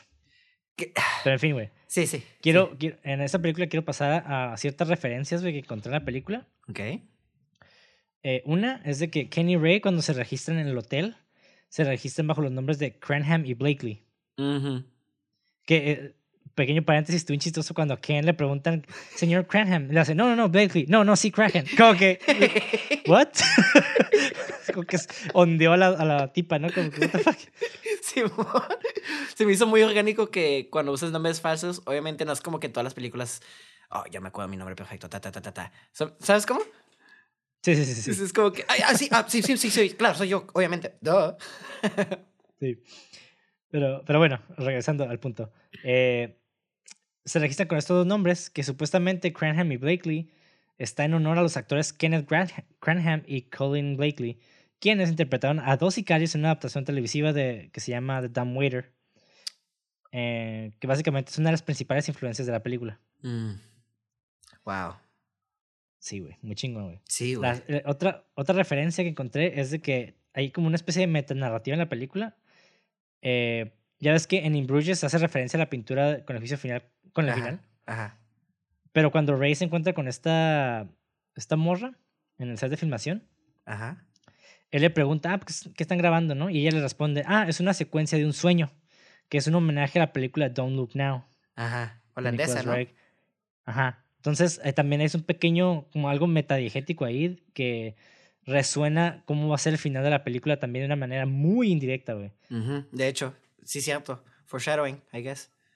Ajá. Y otra referencia es de que en el final, con Harry pensando que ahora también ha matado a un niño, puede verse como un ejemplo de transferencia de culpa. Que básicamente esta transferencia de culpa es un dispositivo que se utiliza en las narrativas, eh, que, es, que es bastante común utilizado por este Alfred Hitchcock. Entonces, está curada como que esa referencia también, güey, de, de que se, se utilizó esta transferencia de culpa, güey. De hecho, hasta, hasta inclusive puedes verlo como Harry queriéndolo salvar para redimirse. Para decirle, advertir, hey, no era un niño, no lo hagas. Pero pues el vato está bien baleado, ¿sabes cómo? Simón. Sí, sí, Y- sí. Y, y, y el final de Harry, ya sé que estoy mamando mucho, pero uno de los finales más poéticos de un personaje que he visto. Sí, güey. Sí, güey. Eh, eh, Me cabrón, encanta como me- que... dices, Sí. Sí, sí, sí. Es que estuvo bien poético y aparte estuvo bastante acorde con su personaje, güey. sí, trágico, garrafal, me- no sé, me dolió mucho. Es que el vato era un chato bien huevudo, güey. Eso sí se lo voy a dar, güey. El vato, Sí. el vato cuando dijo, ah, si, si yo hubiera sido Rey, yo me hubiera matado en el instante. Y es algo que se hizo, sí. güey, y te quedas, güey. Y el vato lo que dice Wow. antes de matarse me encantó la línea. Tienes que ir por tus principios. Y el vato como que... Y sabes qué? La actuación ahí estuvo bien vergas porque el vato... En los ojos yo le vi que no lo quería hacer. Pero ¿sabes qué? Mis huevos. Sí. Yo dije esto y lo voy a hacer. Y sentías el dolor de él por haber mata- pensado matar a un niño y por no quererlo hacer. Al menos yo fue mi interpretación de su actuación. Y pum, se vuela la cabeza y te quedas... Verga. Qué dolor. Qué intensidad. Sí, güey. Y bueno, ¿algo que te gustaría decir de la película extra? Mejor cállame porque No puedo dejar de hablar de esa película, güey. ya está perrísimas, es lo único que voy a decir. Sí. Bueno, muy bien. Vamos a pasar a los, a los datos curiosos, a los fun facts. Y punto número uno. En el guion original, Ray y Ken son británicos. Pero cuando Colin Farrell y Brendan Gleeson se unieron, los personajes se cambiaron a irlandeses para adaptarse a sus sensibilidades naturales. pues porque, ya sabes. Sí. Punto número dos. Para crear la sensación de la temporada navideña, las decoraciones navideñas se mantuvieron en algunas calles de Brujas hasta finales de, de marzo. El ayuntamiento hizo un comunicado oficial a la población de Brujas explicando el motivo. Qué cool. Ujú. Punto número tres. Ah, perdón. Excepto por... Disculpa, qué chistoso que esta es un- ten- no es una película navideña, ¿no? Pero estamos en épocas de Navidad, I guess. Una película muy Sí. bizarra si quieres ver la Navidad. Es mi película navideña favorita.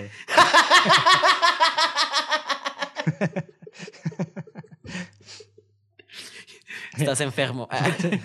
Punto número tres. Excepto por el flashback, Ray usa un solo atuendo durante toda la película, güey. Sí, Si bien se quita la chaqueta y se desabotona la camisa, no tiene otro cambio de ropa. sí. Ken, por otro lado, tiene varios cambios de vestuario. Sí, sí, cierto, sí lo noté. Porque me, de hecho se me hizo una escena muy bonita cuando se empieza a arreglar para, para ir con la cita y voltea a, verle, a ver a Ken y Ken hace, ¿te ves bien? Y el vato lo único que era la misma pinche ropa y me quedé, no mames, ¿estás usando la misma ropa, mamón? Ay, no mames. bueno. Pero tiene sentido con su personalidad. Sí, güey.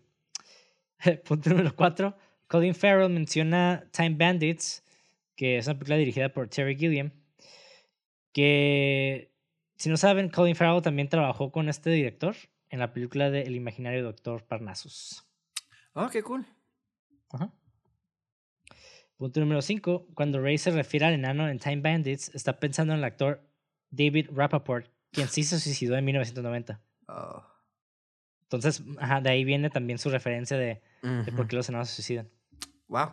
Está curada porque ahora tiene peso narrativo, pero lógico, del donde él viene. Ajá. Sí, sí, sí, y, y de hecho hay otro. Punto número 6, de hecho, va, va con eso. Ok. Ray le pregunta a Jimmy, el enano, sobre la correlación entre el enanismo y la depresión que provoca suicidios entre enanos, así como David Rappaport, como acabo de mencionar, y Herbert Billick Chase, que es otro enano. Mientras que Rappaport se suicidó como resultado del desaliento que pudo o no estar relacionado con el enanismo, el segundo se suicidó debido al constante dolor de órganos que no se ajustaban correctamente a su cuerpo. Oh. Ajá, entonces. Está cabrón, güey. O sea, realmente, o sea, sí tenía mucho, mucho sentido el por qué estaba preguntando eso, güey. Y lo, ah, qué horrible, güey, porque el vato siempre está en dolor en la narración. Y, y hubo un punto donde el vato dice, "Esta- estaba tan high que ocupaba un tranquilizador para tumbar caballos. ah, Enton- sí. Y entonces, o sea, cuando la ficción pasa, o sea, ay no, qué horrible. ¿Sí me explico lo que quiero decir? Sí, o sea, está relacionando al personaje de. Con el enanito de verdad, ¿no? de o sea, ajá, del anito con el enano de verdad, ajá. ay, qué, qué feo, güey. Oh, wow. Wow. Sí, güey. Se cruzaron ahí las... Wow. mm. Qué lástima. Punto número 7. El estricto código moral de Harry obtiene una visión más profunda en una escena eliminada, donde Matt Smith interpreta una versión joven. En él, Harry descubre a su compañero sosteniendo a una mujer muerta en un club, por lo que marcha a una estación de policía y decapita al hombre que lo hizo, que era un detective corrupto. Mm.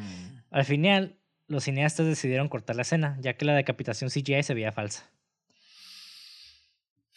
Qué bueno. Me gusta. Me gusta cómo describiste la escena y tiene sentido. Pero creo que. Pero no era tan necesaria. Exactamente. Menos es más. Punto número 8. Tanto Colin Farrell como Brendan Gleeson fueron nominados a los Globos de Oro. Oh, nice. Y pues, ¿quién ganó el premio? Farrell. Colin Farrell. Sí, sí, no, sí. Los dos se la rifaron bien cabrón, güey. Sí, güey. Punto número 9. La palabra fuck, o sea, joder, y sus derivadas se dicen 126 veces en esta película, de pues de una hora y media, ¿no? Y hubo un promedio de fucks por minuto de, básicamente era de 1.18 fucks por minuto. wow. Qué guion tan excelente. Sí, güey. Punto número 10. La escena en la que Ray y Ken visitan la Basílica de la Sangre Santa Está, eh, está de hecho filmada en la iglesia de Jerusalén, que se encuentra en Brujas, aunque la veneración de la reliquia comentada es bastante precisa. Entonces. Punto número 11. El guion de esta película apareció en Blacklist de 2006, en una lista de, y cito, los guiones más gustados que no se habían hecho del año. Sí. Wow. Punto número 12. Se filmó una escena con Harry en un tren camino a brujas, donde es verbalmente agresivo con otro viajero que intenta sacarle plática. Esta escena fue cortada de la versión teatral de la película. Ay, sí me lo imagino. Sí, sí, sí, güey. Güey, Harry, es que todos son, gran son grandes personajes, güey. Son unos pinches personajes bien perros, güey. Tengo un fun fact que me acabo de enterar. Este, el personaje que hace, digo, nada que ver con esas películas, pero es con los actores. El personaje que Ajá. hace Harry es Doctor Nine de Doctor Who y Matt Smith es Doctor Nine Eleven de Doctor Who. Entonces, ah, Órale. no, sí. Ok. Entonces, no sabía, güey. Yo, la verdad, voy a comentar pecado, pero nunca he visto Doctor Who, güey. ah, no, no es como que, o sea, ah, o sea, está curada, pero tampoco es como, uff, ¿sabes cómo? Pero se me hizo curada que como Matt Smith era la versión joven, pero en Doctor Who, técnicamente Matt Smith es la versión más grande del mismo personaje. Entonces, ah, es funny. Este, ya ves que Bruges de- eh, lo- se traduce como brujas. Ah, sí. De hecho, Bruges proviene del Flemish Bruges, que se basa en la palabra holandesa brug, que significa puerto o puente. Oh, entonces- claro. No necesariamente brujas. Ajá. Pequeño dato curioso, güey, que creo que se puede, se puede interpretar de varias maneras, ¿no? Ajá. Porque yo, yo originalmente pensaba que brujas se refería por, por todo el pedo de la quema de brujas, güey. Ajá. Pensé que iba a ser como lo de Salem, ¿no? Algo Ajá, así, pero ajá. no, en el caso, güey. Hmm. Punto número 14. La película cuenta con un total de cinco actores que también forman parte de la franquicia de Harry Potter. O sea, Ralph Fiennes, que interpreta a Harry, es Voldemort. Brendan Gleeson, que es Ken, interpreta a Alastor, ojo loco Moody. Clemens Poissy, que es Chloe, interpreta a Fleur de la Cour. Y Ciaran Haynes, que es el, el sacerdote, Ah, sí, cierto. interpreta a Dumbledore. Y pues obviamente Colin Farrell reinterpreta a Percival Graves. Sí, cierto, güey. Entonces, cinco actores están en Harry Potter. Entonces, para mí esta película es, un, es Harry Potter para adultos, güey. Ah, castillos medievales, actores- los mismos actores. En lugar de La, ma- la magia, la magia es diferente, güey. son disparos aquí, güey. En lugar de- ok. Punto número 15. Al hablar con Harry por teléfono, Ken menciona que Ray se desanimó inicialmente por una, por una autovía construida recientemente. Sí. Una escena al principio había mostrado a Ray negándose a subirse a un carruaje para ir a, a la estación de centro de la ciudad, pero se borró de la versión final. Entonces, Mm. ajá. Pero fíjate que no se me hace mal que, que, Ajá. que nada más el diálogo, como que... Tiene Funciona. sentido. No tenemos que ver todo. Sí, exacto. Punto número 16. Aunque Ray muestra un repetido desdén por las cervezas belgas, Bélgica es famosa por sus cervezas de clase mundial, los estilos Flemish, Trappist y AB. Sí, es lo que estaba pensando. está- me yo cuando estaba... Güey, según yo, son las... Una de las cervezas más ricas, ¿no? Así como que... Pero no está cagando nomás por cagar palo, güey. Sí, otro pinchato cada palos, güey, nomás. Punto número 17. El guion contiene una escena después del tiroteo que revela, entre otras cosas, que Ray sobrevivió a sus heridas. Y el nombre del niño asesinado es Tobías. Mm. Y me di la tarea de investigar de dónde viene Tobías, güey. Y proviene del hebreo, que significa Dios es bueno. Qué bueno que borraron ese final. Me gusta que el final esté ambiguo.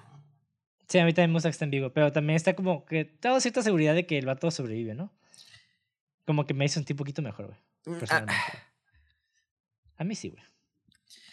Punto número 18. En una escena eliminada, Ray y Ken están acostados en sus camas discutiendo el asesinato del sacerdote y el niño por parte de Ray. Ray reflexiona sobre por qué fue enviado a matar al sacerdote, suponiendo que probablemente era pedofilia. Ken responde que Harry estaba detrás de un acuerdo de compra de tierras al que se opuso el sacerdote. Ahora, estas dos explicaciones son coincidentemente dos motivos diferentes que se sugieren para el asesinato del arzobispo, el- del arzobispo en Primal Fear, que es una película del 96. Oh, wow. Sí, sí, sí. Ah, Sí, sí. Pequeña referencia también ahí. Ajá. Punto número 19. Las balas de salva pueden ser bastante mortales, güey. Sí. En, en, dos- en 1984, mientras estaba en el set de mientras estaba en el set de la miniserie Misión Secreta, el actor John Eric Hexum se suicidó involuntariamente cuando de broma se disparó un arma cargada con salvas en el, en el costado de su cabeza. La fuerza de la explosión voló un tapón de hueso en su cerebro, matándolo. Sí, de hecho, qué curioso que dices eso. Eh, ya es que acaba de pasar lo de Alec Bowen. Al- Simón. hace como un mes, no, tampoco, dos semanas mi papá me contó esa historia. De que el vato estaba jugando, jugando, ah, me voy a matar. Y que el vato, pues, mm, Pues se mató. Ajá. Sí, y pues también ya hablamos de eso en, en la de True Romance. Sí, ¿verdad? Sí, sí, sí. Sí, que el director la agarró para asegurar al actor que no pasaba nada y cuando se disparó en la cabeza sí le salió sangre. Simón, sí, cierto, sí, cierto. Sí, güey, eso de usar armas en set, muy, muy, muy peligroso. Y por favor, especialmente si son estudiantes de cine y consiguen una, una manera, no sé, cuiden todo eso, por favor. Sí, güey. Por favor. Punto número 20. Nunca se ve a Ken matando a nadie en la pantalla, excepto al mismo. A pesar de que su profesión es de asesino a sueldo. Sí, es cierto, güey. Qué loco. Oh, güey, qué irónico, güey. El vato tiene que matar.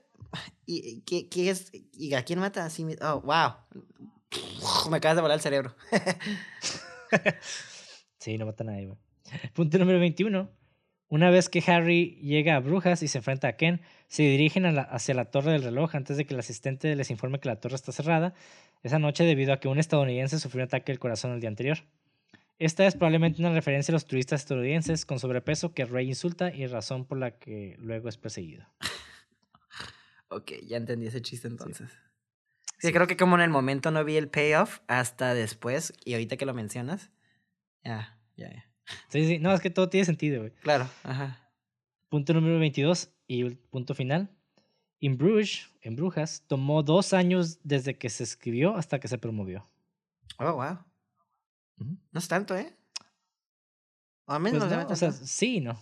O sea, para ser independiente, no, la neta no. Para ser, si fuera de Hollywood, sí es un chingo. Ajá, Entonces, eso sí. Pero, ajá, realmente no es nada, güey. Ajá. Wow, qué curada. Eh, eh, El poder de un buen guion. Y está chistoso porque estás diciendo muchas escenas que estaban en el guion, ¿no? Y, y la otra vez estamos hablando que las películas pueden cambiar desde, como tú dijiste, ¿no? De hecho, tú creo que tú dijiste que eh, haces tres películas, cuando la escribes, cuando la filmas y cuando la editas, ¿no? Simón. Y ahorita estamos, ahorita como comentarios que yo estoy diciendo, eh, mm, o sea, eh, la película cambió eh, en, en edición. Entonces, esas escenas que hemos mencionado creo que habían afectado mucho el ritmo que, o el producto final, si lo quieres ver así, ¿sabes cómo? Entonces, ahorita hago esa relación ahorita, no sé por qué, pero pues, cómo Pues cambia, ahí ¿no? La película. Para, para los que no oyeron el episodio pasado, pues ahí está. eh, hay tres películas que se hacen con, una con cada película. Sorry. Y con esto finalizamos el episodio de In Bruges. Una gran comedia negra, güey. Con grandes actores, güey. Grandes diálogos, grandes, es- grandes escenas y la neta, pinche final hermoso. Es una película que siempre voy a recomendar que vean, güey. Yo creo que cualquier. Excepto para las personas que son sensibles a lo, a lo, a lo gore, güey. A lo, a lo muy visceral, güey. Porque sí, es- algo que tiene esta película es de que no hay tanta violencia en toda la película, pero cuando hay, se ve, güey. Y yo tampoco te diría que no se ve, o sea, sí hay violencia, pero yo, yo la siento más implícita, ¿sabes cómo? Porque cuando se cae el tipo, por ejemplo. Ay, se no ve- mames, explota su cuerpo, güey. sí, pero se ve de lejos, o sea, se ve de fondito, ¿sabes cómo? No se ve como... O sea, no se me hizo como una película donde la, eh, querían mostrar la violencia en sí, ¿sabes cómo? O glorificar la violencia, a eso me refiero. Siento que fue una película donde la violencia, Sí, mucha de la violencia era implicada, de hecho.